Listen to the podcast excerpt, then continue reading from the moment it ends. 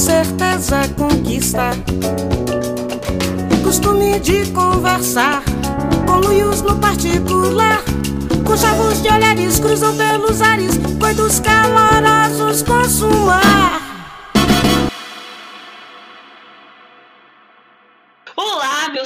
Queridos ouvintes, eu sou a Caísa, ex-legenda de McFly e personagem principal nessa minha vida novelesca. Gostei muito dessa segunda parte. Meu nome é Cecília Fernandes, eu sou ex-administradora de portal de notícias sobre ídolos e eterna fangirl do Twitter. Pra gente continuar essa conversa de hoje, já sabe, né? Arroba oficial, você pode ir lá no Instagram e no Twitter também, pra gente sempre trocar uns papinhos. E se você gosta de formalidade, você pode correr lá no nosso e-mail e mandar críticas, sugestões de pautas, opiniões, comentários, histórias e o que mais der na telha pelo endereço contatocpod.gmail.com. Mas se você gosta de uma anonimidade, de um mistério, você pode correr no nosso Curious Cat, que é o nosso site de perguntas escondidas, perguntas aleatórias, e o link está na descrição das duas redes sociais. Eu não vou lembrar do endereço completo, mas eu vou chutar que é curiouscat.me barra oficial. E você, meu caro, também é Tiete Levete? Você chorou a primeira vez que o seu ídolo subiu no palco, mesmo você vendo ele a 300 metros de distância? Se a Queen Bee mandar, você só obedece? E aí, meus queridos ouvintes, vocês já foram aclamar a lenda hoje? Seu ídolo, seus cantores favoritos, além de dar muito o que falar com a produção artística deles, eles também dão aquele espetáculo na política, na moda, no estilo de vida de vocês. Você acredita que ser fã ajudou a construir o caráter que você tem hoje? No episódio de hoje, nós vamos falar sobre as coisas que gostamos e por que elas nos movem tanto. Queremos investigar e entender melhor sobre a influência dos nossos ídolos e referências na construção da nossa identidade, personalidade e caráter. Para isso, a gente foi até as ruas digitais e recolhemos depoimentos, desabafos e opiniões das pessoas. Antes de a gente entrar na pauta, eu fiquei curiosa, Caís, eu quero saber quando foi o seu primeiro show, assim, seu primeiro grande show. Cara, é show, show mesmo. Acho que eu devia ter uns 12 anos, foi um show do Jota Quest na praia e foi incrível. Chique, foi, foi final do ano, assim, Réveillon, uma festa? Sim, no final do ano eu acho que as, o litoral paulista aqui tem muitos shows organizados pelas prefeituras, né, das cidades, e aí tem uns shows, assim, de graça sempre. Já assisti vários shows, assim, inclusive, tipo Capital Inicial. É... Mano, Adriana e a Rapaziada veio logo depois do Jota Quest. Como cara, tenho certeza. Foi incrível, foi incrível, eu amei. Mas eu prefiro considerar o primeiro show que eu comprei o ingresso, hum. assim, realmente querendo comprar o ingresso e ir, foi o show do McFly com 14, 15 anos e minha mãe foi comigo. Foi em São Paulo? Foi, e foi 70 reais, porque ninguém conhecia o McFly, então eu fiquei muito perto. O meu primeiro grande show que eu comprei o ingresso, assim, foi em São Paulo também. Foi o show do One Direction, o último show da turnê deles, antes deles separarem os membros e ter toda aquela treta. Foi em São Paulo, foi pro meu aniversário de 15 anos. Meu pai foi comigo e ficou, tipo, 12 horas comigo em pé na fila dentro do show para poder assistir. Tipo, saímos de lá sem joelho, sem panturrilha, mas valeu muito a pena. Foi muito divertido porque eu fiquei colada na grade, tipo, eu fui de pista, né? Ai, eu também! Aí eu fiquei colada lá na grade e as meninas em volta de mim tava tudo desmaiando, saca? Aí na medida que elas desmaiavam, começava a chegar pra frente, assim, ó. E aí encostando na, na grade. Foi ótimo também porque eu vi o segurança passar na minha frente, assim, tipo, ele era mó famoso. E eu fiquei assim. Não consegui assistir nada direito, tipo, deles, porque eu tenho 1,56m, né? Porque eu era ainda menor, e aí eu tinha que ficar na ponta do pé. Então, tipo, eu realmente acabei o show sem panturrilha. Nossa, eu, eu, nesse quesito eu tenho que dizer que eu sou muito privilegiada, que eu sempre fui muito alta, então eu assisti o show inteiro assim, olhando assim, ó, eu tava um metro e meio, dois metros, sei lá, na cara dele, eu via o suor na cara deles, então foi emocionante. Mas eu queria trazer aqui uma ênfase aos pais que vão com os filhos no show. É verdade, vocês Esses são verdadeiros são guerreiros. guerreiros, assim, uma salva de palmas aí por pais aguentarem é, adolescentes e suas fanbases. Exatamente. Agora, pra gente entrar na pauta, vamos oficialmente ao nosso CAC, que é o jogo oficial de perguntas aleatórias aqui do Cepode para descontração, antes da gente entrar nos assuntos. E como foi anunciado no Twitter, quem fez o CAC essa semana foram vocês no Curious Cat, então eu vou trazer a perguntinha que foi colocada lá antes da gente entrar no nosso assunto. Tá preparada, Caísa? Eu tô, sempre estou preparada para divagar sobre os mistérios do universo. Essa aqui é uma pergunta levemente pesada, eu diria, mas a pergunta é: uma lição na sua vida que você odiou. Uma lição na minha vida que eu odiei? Putz. Mas é, é aquele odiar é, meio doce amargo, que, tipo assim. Odiar, já que é uma lição. ponto, porque eu acho que se a gente ficar divagando sobre a definição de odiar da pergunta, a gente não vai responder. Ai, véi, eu acho que sendo uma criança muito preguiçosa, ter que aceitar que eu vou ter que praticar exercícios físicos para manter minha mente e meu corpo sãos por muito mais tempo é uma lição muito filha da eu ainda não aceitei, mas eu vou chegar lá. Putz, a minha lição de vida que eu odiei foi quando eu tive que entender como uma pessoa ansiosa e hiperativa que as coisas elas aconteciam num tempo diferente do meu. E aí eu tive que conviver com o tempo de outras pessoas, o tempo das coisas de se desenrolarem e no meio tempo de se equilibrar minha ansiedade, lidar com tipo estresse. É uma lição muito difícil que é, eu tenho que constantemente revisitar, mas essa é a minha grande lição de vida necessária, mas que eu não gostei porque foi contra a minha persona, por assim dizer. Lembrando que, véi, isso é muito importante. O Brasil vive hoje um surto de ansiedade. Então vamos lembrar aí que respira, povo, respira. Respira e procura ajuda terapêutica. Vai falar com sua família, fala com seus amigos, procura ajuda, porque é normal até o momento em que não é mais. Exatamente.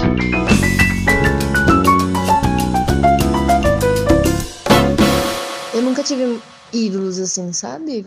Mas na igreja rola uma coisa que é um movimento de uma galera que faz música gospel que já é mais antiga, que é que aí a gente colo coloca na categoria músicas de velhos. e tem uma galera mais nova fazendo uns sons diferentes assim, que que, que é mais um pop mesmo assim, sabe? Tipo pra para pegar outro tipo de público mesmo. E como na igreja a gente tem pouco, pouco incentivo assim de outras formas de arte, outras outras coisas para fazer, tem muito músico na igreja, né? Então, conviver muito com a música no, na igreja e ver pessoas é, na igreja o tempo inteiro se envolvendo com música e cantando fez eu me envolver com música muito fortemente, assim. Então eu desenvolvi toda essa coisa de tocar alguns instrumentos na igreja, cantar também na igreja. É, eu acho que esse foi o maior impacto mesmo que teve assim na minha vida. O aprender a, a me expressar musicalmente, assim, sabe? O pop em si, ele me ensinou muito sobre a produção de conteúdo, sabe? É, principalmente na internet. Mas a produção de conteúdo fanmade é muito grande, sabe? Principalmente na, na, na área do, do K-pop na internet, tipo assim, como produzir um conteúdo de qualidade com pouco. Porque não é sempre que, ainda que o, o, o pop, é, o K-pop entregue muito material para fã, os fãs, tipo assim, transformam tudo isso em algo muito gigantesco. Então, é desde fanarts, assim, desde ilustrações até até tipo edição de vídeo muito foda, tipo super elaborada, é, fanfic, tipo, tem fanfic que vira livro, tem gente que ganha dinheiro por causa disso. É, produção de, de dance cover mesmo, muita gente ganha muita grana com isso, dá aula é, disso, sabe? De cover de K-pop, de coreografia de K-pop. É, e, e como isso pode, tipo assim, como um gosto por uma coisa pode virar uma profissão, sabe? E fazer o que a gente ama é sempre muito bom. Eu gostei disso que a Lari trouxe no áudio dela sobre a música ter ajudado ela a construir uma apreciação musical, assim. E dessa questão Alice colocou muito bem, inclusive a Alice, ela é vencedora do prêmio de melhor dançarina pela Embaixada da Coreia no Brasil. Isso é muito chique. Convidados muito chiques por aqui hoje. Eu gostei muito do que ela trouxe no áudio sobre o K-pop fazer parte da vida dela e dela realmente ter integrado, tipo, o hobby de dançar com essa cultura, né? Com essas músicas, com, a, com os grupos, com os solos e toda essa construção desse universo. E é realmente isso para mim. Na minha experiência, hoje eu digo para as pessoas que eu sei inglês por conta das músicas pop que eu ouvia antigamente. E foi uma construção muito importante. Então eu ia atrás de tradução, eu ia atrás de lyric video para poder ficar entendendo qual era a relação entre o que eles estavam cantando e o que eles estavam falando. E isso foi muito importante não só na formação do, da minha personalidade, do meu caráter, porque eu fui aquelas garotas fanfiqueiras, fãs do One Direction, que sonhavam em, sei lá, andar com o coque bagunçado, tomar café no Starbucks e vivia de fanfic, etc. E isso, de certa forma, foi influenciando tipo, no meu modo de vestir, no meu modo de pensar, nos meus gostos. Então, eu via as coisas que os meus ídolos gostavam e eu ia atrás para poder conhecer, meio que no esforço de me aproximar deles, assim.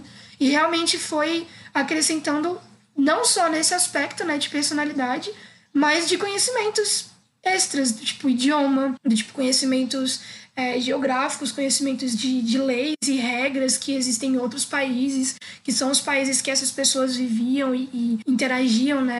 Então, para mim foi muito importante nesse aspecto de realmente ir pautando os caminhos que eu fui tomando e sempre tendo os meus ídolos e pessoas de grande influência como referência. Né? Caraca, é, eu gosto muito de usar essa aproximação que você acabou de descrever para levar para outros aspectos da minha vida, né, para o lado até profissional. Porque isso que você está falando de é, aprender outra cultura, primeiro que eu acho que é uma habilidade que. Uma habilidade não. É uma predisposição que eu acho que todo mundo deveria ter e vontade de conhecer outras culturas. O planeta é um só, a gente já sabe disso.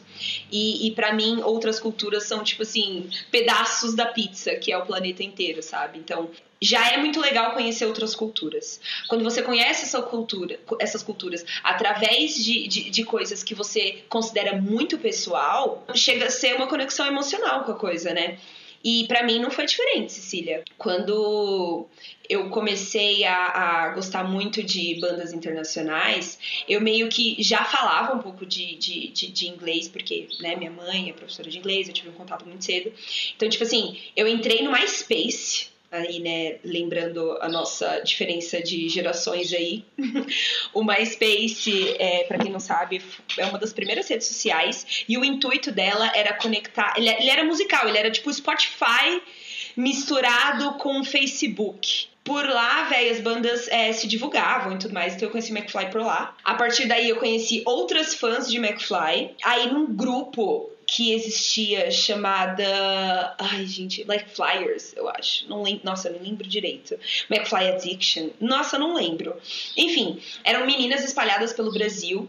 É, pegavam os vídeos que eles gravavam. Lá, não tinha stories na época, mas era, é a versão do stories no YouTube, que era o Funny Moments.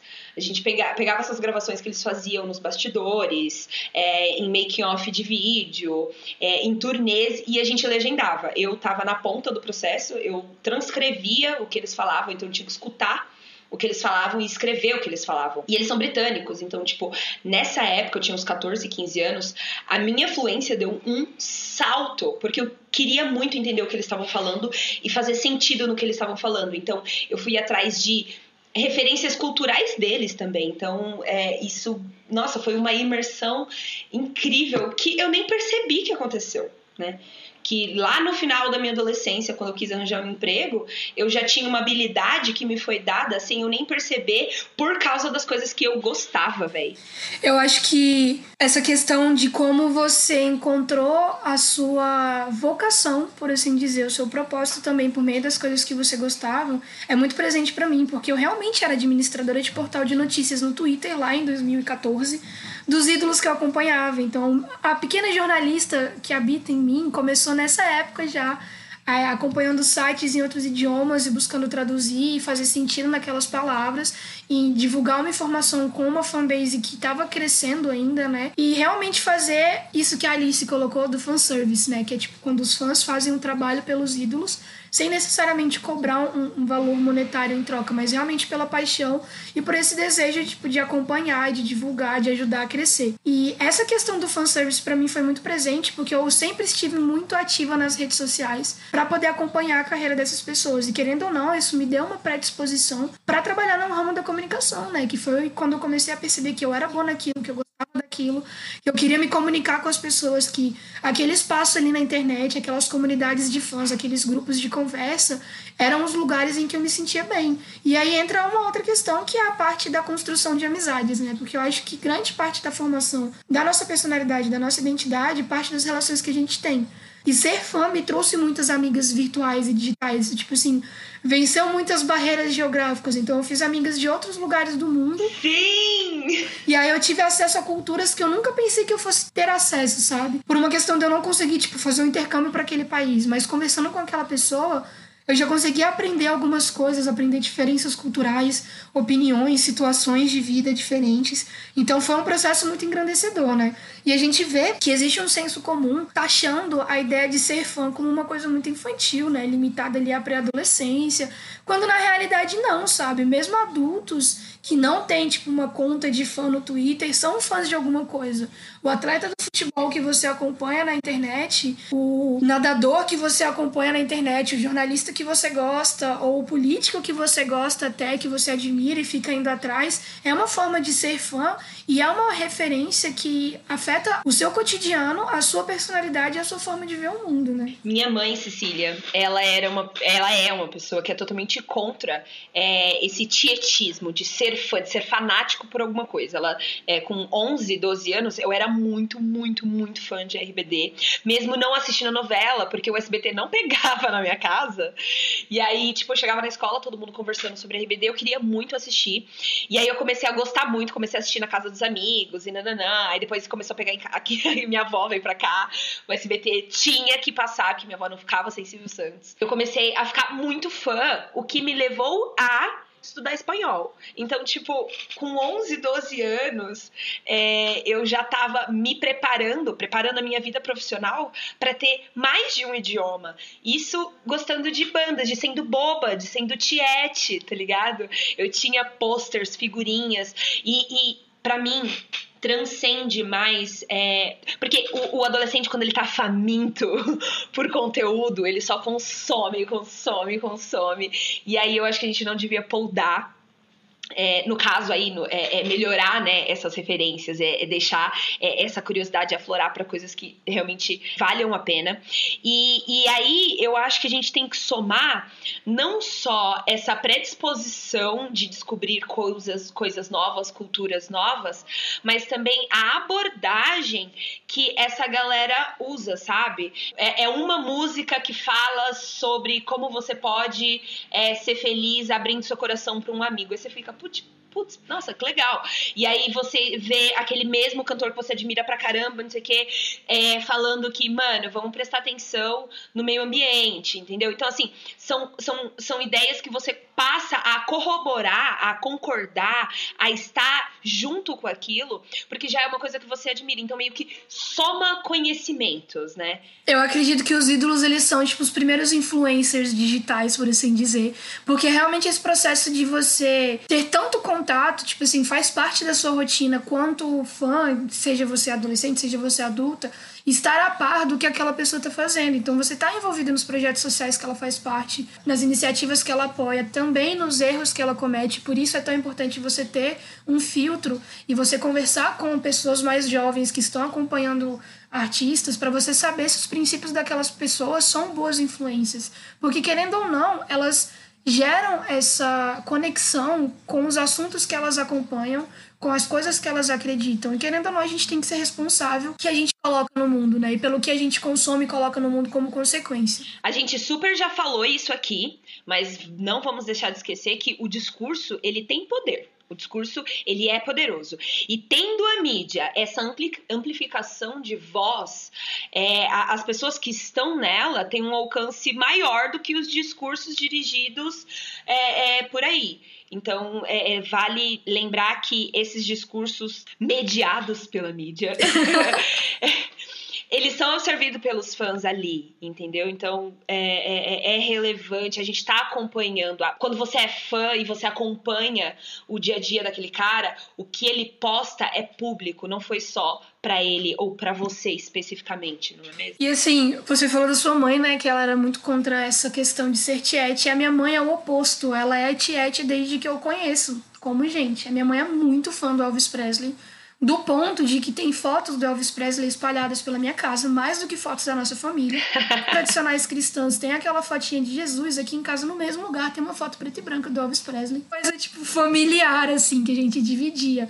E isso foi muito importante, porque quando eu comecei a gostar dos meus próprios ídolos, a minha mãe me acompanhou muito e me incentivou. Tanto é que uma das melhores lembranças que eu tenho, apesar de ser um pouco trágicas, foi em 2012, na época que eu era fã do Justin Bieber.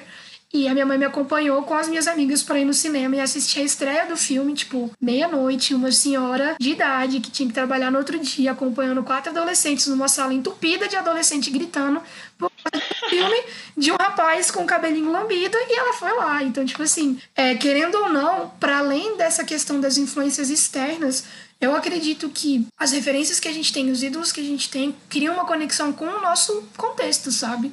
A gente começa a dividir com os nossos amigos, com os nossos familiares, inclui ele nesses processos, e isso tudo vai expandindo não só a nossa capacidade de sociabilização, que é tipo de conseguir atravessar o nosso espaço, nossa bolha e chegar a outras pessoas e trocar gostos com elas e conversar sobre essas coisas, mas também vai refinando um pouco da nossa habilidade de apreciação mesmo. Como a Larissa colocou no áudio, as músicas que ela ouvia na igreja foram responsáveis por ela conseguir identificar boas músicas em outros gêneros. Isso é uma coisa que a gente leva para sempre. E como esse podcast não é só baseado em experiência pessoal, a gente traz aqui o conceito da professora Simone Tuso no livro Comunicação e Mídia, com interfaces com a cidadania e cultura, que fala justamente sobre essa relação do que a gente vê nos nossos ídolos e no que a gente absorve, né? Que é aquela questão da, da imagem e identidade. Abre aspas. Identidade é aquilo que eu sou e imagem é aquilo que eu sou refletida na compreensão do outro. A identidade são as minhas características pessoais, físicas. A imagem é a minha identidade associada ao reconhecimento do outro sobre mim. Então, o que a gente encontra nos nossos ídolos nada mais é do que uma imagem da nossa identidade e vice-versa. Existe é, é, é uma via de mão dupla aí, né? É como se fosse um espelho também, né? Porque a gente só se identifica com o que a gente encontra na gente também, né? Tipo, você não vai se identificar com uma coisa que seja totalmente análoga e não ortodoxa a sua realidade, o seu ciclo social, a, as coisas com que você está acostumado. E eu acho também que essa questão do de quem a gente coloca como referência e como ídolo conta muito sobre quem a gente é, sabe?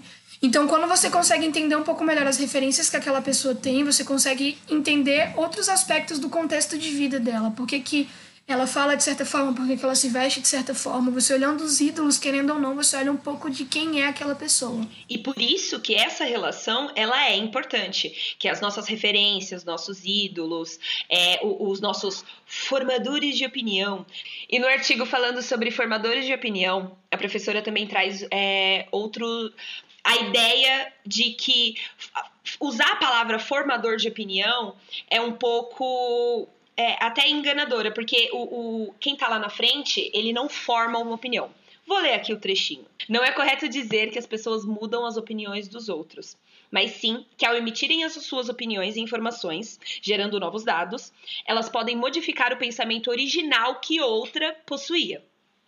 Assim, ninguém altera sua opinião pelo simples fato de alguém dizer que aquele pensamento deva ser mudado, mas novos pontos de vista, novas visões surgem ao se apresentarem socialmente, são capazes de inferir em novas opiniões. Então, é lembrar que o, abre aspas, formador de opinião, aquela pessoa que você tem como referência, ele não cria uma ideia, mas, mas conversa sobre ela e te faz refletir sobre alguma coisa. Então, é muito importante você prestar atenção nos assuntos que o seu ídolo está conversando, as pautas, que assunto que ele está puxando, sabe? A gente também tem que entender que o fã, ele não é tipo uma tábula rasa, uma pessoa que não tem um, um conjunto de referências e filtros que fazem a leitura dessa informação. E a partir desse ponto, quando a gente entende que você já tem um conjunto de referências e que aquele formador de opinião, aquela pessoa que te influencia também tem, a construção de uma nova opinião é justamente a justa posição dessas referências e filtros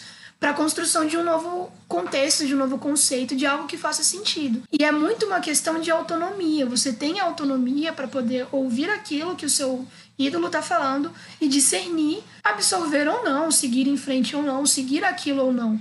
Quando a gente coloca essa questão do criador de tendências, é um grande processo de como você como receptor daquela mensagem, está processando a informação, né? Então, assim, não é só um rostinho bonito, não é só aquela boy band, não é só aquela it girl, não é só o, a roupa que aquele cara tá vestindo que você acha legal.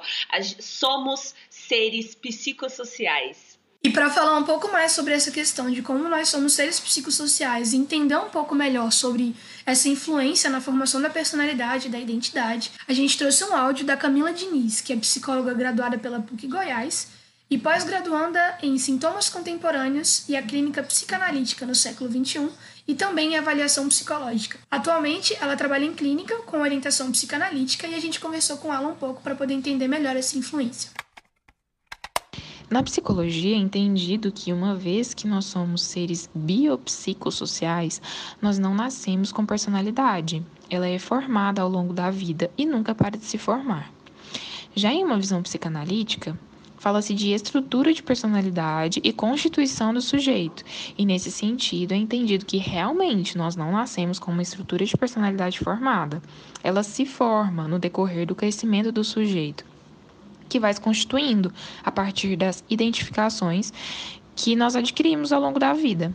Primeiro, nós temos como grande outros os nossos pais ou responsáveis, avós, tios, primos, né, nossos familiares em geral, amigos, os grupos que nós fazemos parte e, claro, os nossos ídolos e referências, que ditam moda, que são inspirações, que podem ser entendidos como ideais que nós gostaríamos de atingir. Hoje em dia, com o capitalismo e na sociedade de consumo em que vivemos, uma sociedade deliberativa, onde o discurso do grande outro flutua, onde há uma multiplicidade de objetos, de ideais a serem atingidos e com a rapidez com que isso muda, cabe a cada um de nós entendermos que, enquanto seres de linguagem, nós seremos sempre incompletos, não há uma completude possível.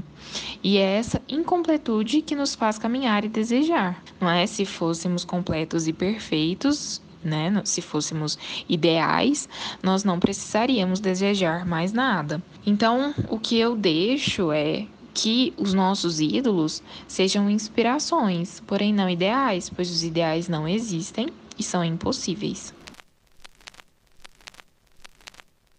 Eu acho interessante essa questão que a Camila colocou sobre a incompletude da personalidade. Porque é muito essa questão mesmo de que a gente não é uma tábula rasa, mas a gente também não é um pacotinho com limite. A formação da personalidade ela acontece todos os dias da nossa vida e é um processo em constante evolução. E quando a gente para para pensar por essa perspectiva, faz tanto sentido, porque ainda enquanto adultos, a gente se apaixona pelas coisas, por pessoas, passa a admirá-las e acompanhá-las. Então, ser fã é uma coisa inevitável que vai acontecer ao longo de toda a sua vida essa busca por referências e, e ídolos e, e, pessoas que vão te influenciar de alguma forma é um processo natural da gente como ser humano político e comunicativo, como um ser social e também como uma pessoa que está sempre nesse, nesse processo de evolução, né, de tentar melhorar um pouco a cada dia. A gente se apegar essas imagens, a esse outro que ela colocou tão bem, é justamente um esforço da gente integrar a nossa identidade aquilo que a gente admira no outro, né? Eu gostei que ela usou a palavra desejo, né? Que quando a gente admira, quando a gente escuta, quando a gente consome, há em nós esse desejo de parecer aquilo, de ser um pouco aquilo, de estar inserido naquele contexto, de não tem como não ter a, a identidade e a imagem, né? Quando a gente consome esse tipo de, de de, conteúdo. Então, usar a palavra desejo é, é, é para mim é mágico, porque eu lembro de querer ser a Roberta, eu lembro de querer ser. Se eu imaginava o, o clipe de, alguma, de algum cantor que eu gostava, é, eu queria ser o cantor, a pessoa cantando aquele verso, falando aquilo para alguém. Tipo, olha a ideia que ele desencadeou nessa música. Eu quero falar isso, sabe? Então, é, é, o, é o pertencimento ao mesmo tempo do querer, sabe? Enfim, não podem ser os adolescentes. Eu também acho legal essa questão que ela coloca sobre o ídolo ideal. E nesse ponto a gente precisa sempre lembrar, mesmo que seja meio óbvio que os nossos ídolos são pessoas, são seres humanos cabíveis de erros e não ícones perfeitos e ideais. Nesse caso, quando a gente pensa que a pessoa que a gente admira é tão ser humano quanto a gente, o nosso irmão, o nosso vizinho, a gente passa a respeitar alguns limites, principalmente os limites da liberdade, da privacidade daquela pessoa, das exigências que a gente coloca sobre ela, da pressão, mas também é, tirar de cima de um pódio que não existe e não se decepcionar tanto quando a expectativa não é realizada. Então, eu lembro porque na minha adolescência, o Zen do One Direction começou a namorar uma menina que eu não gostava. E eu ficava porque eu detestava aquela menina. Eu ficava o dia inteiro vendo a atualização dos dois com ódio. E aí depois, quando eu fui crescendo, né, eu ainda era tipo 13 anos nessa época, eu comecei a entender que ele tinha tanto direito quanto qualquer outra pessoa e que ele era um ser humano, um indivíduo como qualquer outro. Eu falo isso porque eu vejo pessoas adultas hoje, em diversos aspectos, em diversos clubes de fãs e, e redes sociais, tratando os ídolos como se eles fossem pequenas posses suas e pessoas perfeitas que os erros não existem ou que os erros não podem ser realizados. Então fica nesse extremo. A pessoa faz um erro grotesco, você passa um grandíssimo pano, ou ela comete um erro e você larga de tudo de mão, não perdoa, não entende, não vai atrás, como se ela não fosse um indivíduo, entendeu? Eu culpo sim a, o McFly ter tentado ficar muito famoso, o fim deles em relação a músicas boas. Porque, gente, eles, eles tiveram um, um, um, crescimento muito foda, eles lançaram músicas muito boas. E aí eles tentaram entrar no mercado americano, tentaram fazer show com Jonas Brothers, até não deu certo. Tentaram, tentaram ser pop, eles tentaram ser pop. E aí. Análise foi... crítica aqui da do McFly. Foi a foi a ruína deles, entendeu? Na minha opinião. Mas pensa que eles são pais super fofos hoje em dia. Não, eles são incríveis, eles são incríveis. Não, eu acho incrível é que eles não pararam, porque assim, Galaxy Defenders Stay Forever e o McFly não acabou. Mas assim, eles viraram escritores, é, eles ainda são esses uhum. líderes é, de, de, de, de, de, de, opinião, eles ainda puxam assuntos, porque eu sigo eles nas redes sociais ainda. É, tem, tem pautas que para mim ainda são interessantes, não só como fã, né, que eles pararam de, de, de, de produzir, mas como hoje cidadã sabe? Exatamente, é muito legal você ter esse, esse, essa conexão mesmo, porque é nesse momento que você percebe que não é só uma relação de admiração, você realmente constrói um relacionamento afetivo com aquela pessoa. E eu falo isso porque esses dias o Zen virou pai de uma bebê maravilhosa com uma supermodelo incrível que eu admiro, que é a Gigi Hadid. E para mim foi muito doido quando teve o anúncio do nascimento da filha dele, porque eu me senti muito afetada e afetiva em relação a esse fato, sabe? Então você vê os seus ídolos saírem daquele espaço de admiração e eles seguindo a própria vida, tendo filho, casando, tendo é, uma outra carreira, fazendo livro, fazendo um projeto individual à parte e querendo ou não, você passa a acompanhar aquilo como se fosse tipo um amigo à distância. Então é muito bacana porque parece bobo, mas essas pessoas estiveram presentes momentos muito chaves do nosso crescimento, sabe? no primeiro término, no primeiro amor, é, na primeira festa que você foi, tocou uma música deles e, e, você estava, tipo, tendo aquele momento de conexão com eles. Então, assim, é muito além do que uma conta do Twitter, um pôster colado na sua parede e uma camiseta no seu armário. É realmente uma construção afetiva que você tem com a imagem daquela pessoa, com a personalidade dela enquanto pessoa em evolução, sabe? Mas a gente entender que as duas partes estão evoluindo juntas e não separadamente é muito importante para a gente ter esse senso de humanidade e de compaixão com o nosso ídolo também. Falou bonito. Ah, vale lembrar que, independente de quais são essas referências e quais são esses ídolos, eles vão existir. A gente, como seres psicossociais, esse desejar, essa falta, a gente sempre vai estar tá caçando coisas. E é, eu falei do, dos adolescentes, né? Porque às vezes as referências elas aparecem na frente dessas pessoas, ou você pode dar como opção para esses adolescentes conhecerem, né? Então, já que os caras vão se viciar em alguma coisa, gente, bora dar boas referências, bons exemplos e boas músicas para as nossas futuras gerações aí. E ainda pegando algumas respostas é, do Curious Cat de vocês, minhas queridas e lindas ouvintes, falando para as moçoilas. A Fernanda, respondendo um pouquinho e falando um pouquinho sobre essa relação dela com os ídolos, ela me respondeu. No meu caso, Caísa, eu não chamo de ídolo, eu chamo de admiração. Uma das cantoras que eu gosto de ouvir e admiro pelo testemunho que ela tem, pela verdade que ela passa nas suas músicas, e muitas vezes, as, é, por eu estar passando por uma situação e ouvir uma das suas canções, soam como um conforto, uma resposta para aquilo ou tudo. Que incrível, amei essa resposta. Essa questão da construção do conforto é muito verdadeira, assim, porque mesmo quando a gente está num momento difícil na nossa vida, a gente sabe que pode contar com a estabilidade daquela música, ou daquele momento, ou daquele vídeo que você gosta. Então você recorre a isso meio que como uma âncora para poder trazer a realidade e ao mesmo tempo te dar aquele afago que você precisa, sabe? Nesse sentido, eu também peguei uma resposta com a minha amiga Giovana. Na verdade, quem pegou foi a Caísa, mas eu vou ler. A Giovana, ela é simplesmente uma das maiores fãs do BTS que eu conheço na minha vida. Para quem não sabe, BTS é um dos maiores grupos de K-pop atualmente. E ela falou o seguinte: eu acredito que ser fã de algo te influencia de diversas formas, porque é algo que você consome de livre e espontânea vontade. É algo que você coloca sua energia e aposta muito da sua essência naquilo que acredita. Você abre um espaço enorme na sua vida para brigar gratuitamente, que transforma a sua visão de mundo, seu amor. Você cria laços e conexão com o objeto e também com outras pessoas do mesmo círculo. Te dá uma sensação de pertencimento, uma noção de propósito. E se você ainda não tem um lugar no mundo, o objeto que é idolatrado faz você se sentir presente.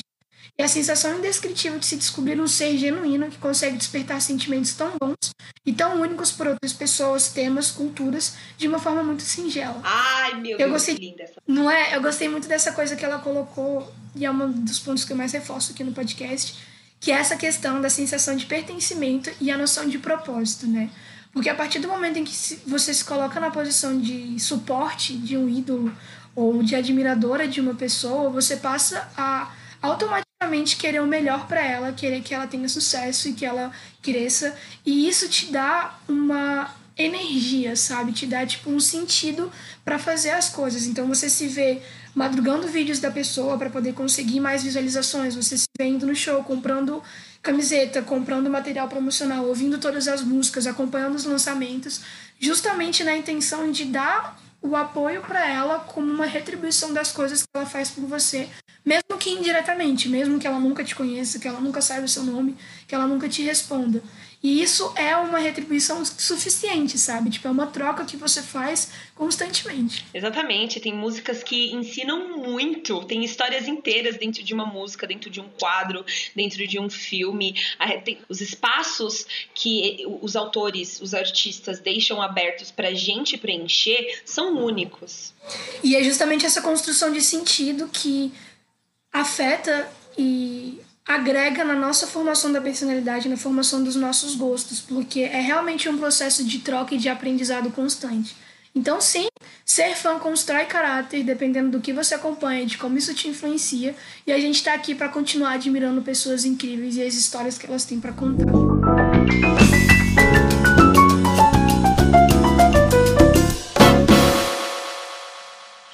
E nessa pegada de fãs, ídolos e influências, eu quero saber, Cecília, o que, que você pode indicar pra gente essa semana? Porque hoje eu falei muito sobre Direction, que é o grupo do meu coração, que me despertou para várias coisas. Eu vou indicar o álbum Take Me Home deles, de 2012, que foi para mim um dos álbuns mais incríveis que eles fizeram com músicas excelentes. É o tipo de pop chiclete que você vai ouvir enquanto você lava uma louça, enquanto você toma um banho. E é realmente um álbum sobre amizade, é um álbum sobre primeiro amor, sobre decepção, sobre relacionamento platônico e tudo mais que faz parte da vida de uma pré-adolescente sofredora e angustiada. E você, Caís, o que, que você pode me indicar? Eu vou indicar o álbum 25 da Adele, porque ela, não sei se vocês sabem, mas a Adele tem números nos álbuns e geralmente ela conta histórias da fase da vida dela naquela idade. Então ela tem o 19, o 21 e o 25 foi o que mais me impactou. Porque apesar dela ter lançado já com quase 30, é, são, são canções que, que, que refletem certos comportamentos que ela adquiriu aos 25. E eu escutei esse CD, adivinha, quando eu tinha 25. então tem muitas histórias ali que é, são delas, mas que refletem bastante na minha, e aí fica aí a recomendação para todo mundo. Minha música favorita desse álbum é Send My Love to Your New Lover. Foi a música que eu ouvi durante um dos meus términos. E Water Under the Bridge muito boa. Adele, maravilhosa. Espero que ela volte para nós nessa indústria e faça transformação com a voz incrível dela. É isso. Se você quiser continuar essa conversa sobre seus ídolos e pessoas que você admira, corre nas redes sociais, arroba oficialcepode no Twitter e no Instagram. Para conversas leves e densas como essa, vai lá no nosso e-mail contatocepode.gmail.com. E se você também quer devagar um pouquinho, falar sobre outras coisas, viajar, desvendar mistérios do universo, sem que ninguém saiba que é você viajando nessa, vai lá no nosso Curious Cat, link que tá na bio do Instagram. Não esqueçam. E se você quer que o podcast continue existindo e o trabalho continue sendo feito, indique este podcast para os seus amigos. Dê boas avaliações na plataforma que você estiver ouvindo, indique para outras pessoas e dessa forma a gente vai crescer a nossa comunidade, a nossa bolha e continuar espalhando a palavra do Cepode por aí. Um beijo e até a próxima semana.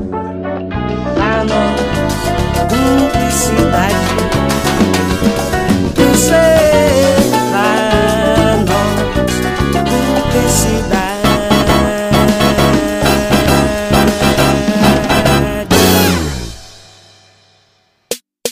Este podcast é produzido e editado pela Elis Studios.